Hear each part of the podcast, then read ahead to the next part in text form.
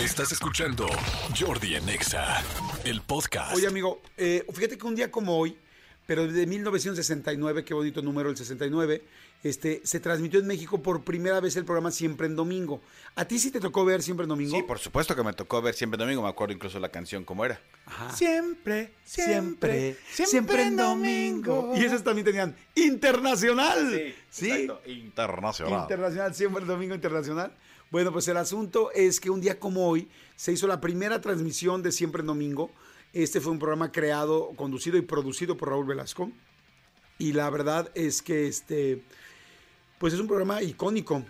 Aunque en algún momento la gente lo molestaba o era así como que, ay, es muy pop o algo así, perdón.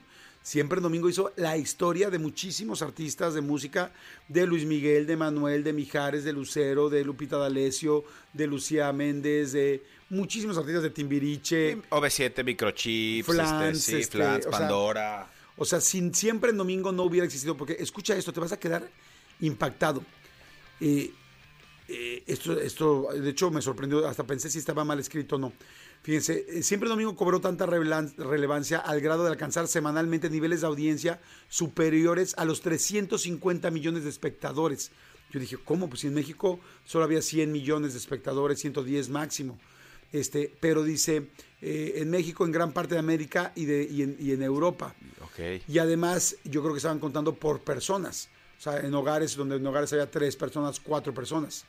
Ah, bueno, no, pero sería lo mismo, porque éramos más- no, no podíamos ser más de 120 millones. Sí, pero, pero como tú dices, a lo mejor, a lo mejor Con América, con América, Centroamérica, Sudamérica. eh, el norte, el sur de Estados Unidos, sí, por supuesto, Sí. sí. Eh, ah, siempre domingo marcaba las carreras de las personas, como tú bien dices.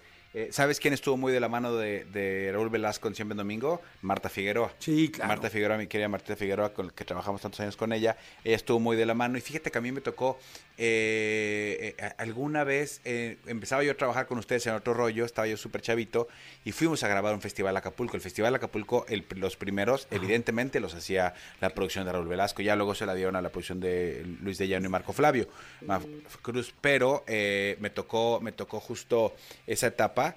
eh, y, y- y la verdad era impresionante. Era de estas personas que manejaba absolutamente todo, como, como el personaje que estuvimos, eh, con el que estuvimos hace poquito, que fue de esa luz me la cambias, ese tal, eso tal, eso tal, pero más que, más que grosero, enérgico, o sea, muy, eh, muy claro de sus Sí. indicaciones. O sea, es, Jordi, ese saco eh, te lo quitas y te pones uno más claro. Pero señor, gracias, o sea, no voy a discutir. O sea, él, él tenía Sí. perfectamente en la cabeza y ve todo lo que es lo que logró. De hecho, ¿quién nos contó que, porque tenemos muchas anécdotas de siempre en domingo, ¿quién nos contó que lo hicieron irse a cambiar de zapatos? Ya me acordé.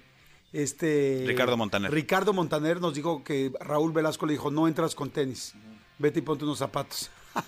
Y creo que lo corrió, ¿no? Creo que no fue, no entró sí, al no, aire. no, no entró al aire y ya luego tiempo después obviamente di- dijo fue yo mucho tiempo lo odié y luego fue de mis mejores amigos. Y luego también nos contaron los hombres G que, que no los querían tocar porque decía sufre mamón. Sí, exactamente. Y este, hasta que, y, y lo mandaron y dijeron, no, no, no, hasta que creo que escuchó que se puso muy de moda la canción Raúl Velasco, y entonces que dijo, bueno, los vamos a traer, pero creo que Pero sin el mamón. sin el mamón. ¿Y cuál se quedó afuera? Ah, ¿verdad? Ajá, y que, y que luego le, y que dicen que cuando los presentó Raúl Velasco, más que presentación parecía como excusa de, les pedimos una disculpa por presentar a estos chicos, pero es que no hablan padre, pero no hablan bien. Decían, güey, o sea, así de, ya no me ayude, señor, o sea, no Eh, eh, friegue. est- estas dos anécdotas las pueden escuchar en las entrevistas que hicimos tanto a Hombres G como a Ricardo Montaner en el canal de Jordi Soto de YouTube. La de Montaner es buenísima entrevista, es una gran entrevista. Y Hombres G, de verdad, eh, dicho por ellos y dicho por el manager que venía con ellos, que nunca los había visto así, eh, porque platicamos de, de todo. Y, Raúl Velasco fue tema de, conversación en estas, en estos dos este, casos. Sí, exacto, sí, buenísimo. Oigan, este, bueno, pues, eh, eh, bueno, conclusión, para que ustedes ubiquen, este, estuvo, estuvo, híjoles, muchísimos años, eh, luego ya me fui aquí a otra cosa que estaba diciendo eh, Cristian, que hoy tenemos a Pau Millán, creo. Hoy tenemos a Pau Millán, que va a hablar de autoestima sexual, está muy bueno, eh, está muy buena la... Y Renata Roa también viene hoy. Viene Renata Roa también, este, eh, en fin, tenemos muchísimas cosas, pero lo que les quería decir es cuántos años había durado siempre el domingo, ya se me perdió aquí la hoja. Espérenme, espérenme, espérenme. Las transmisiones del programa finalizaron el 19 de abril de 1998, después de 1.480 programas y 10.500 horas al aire. ¡Wow!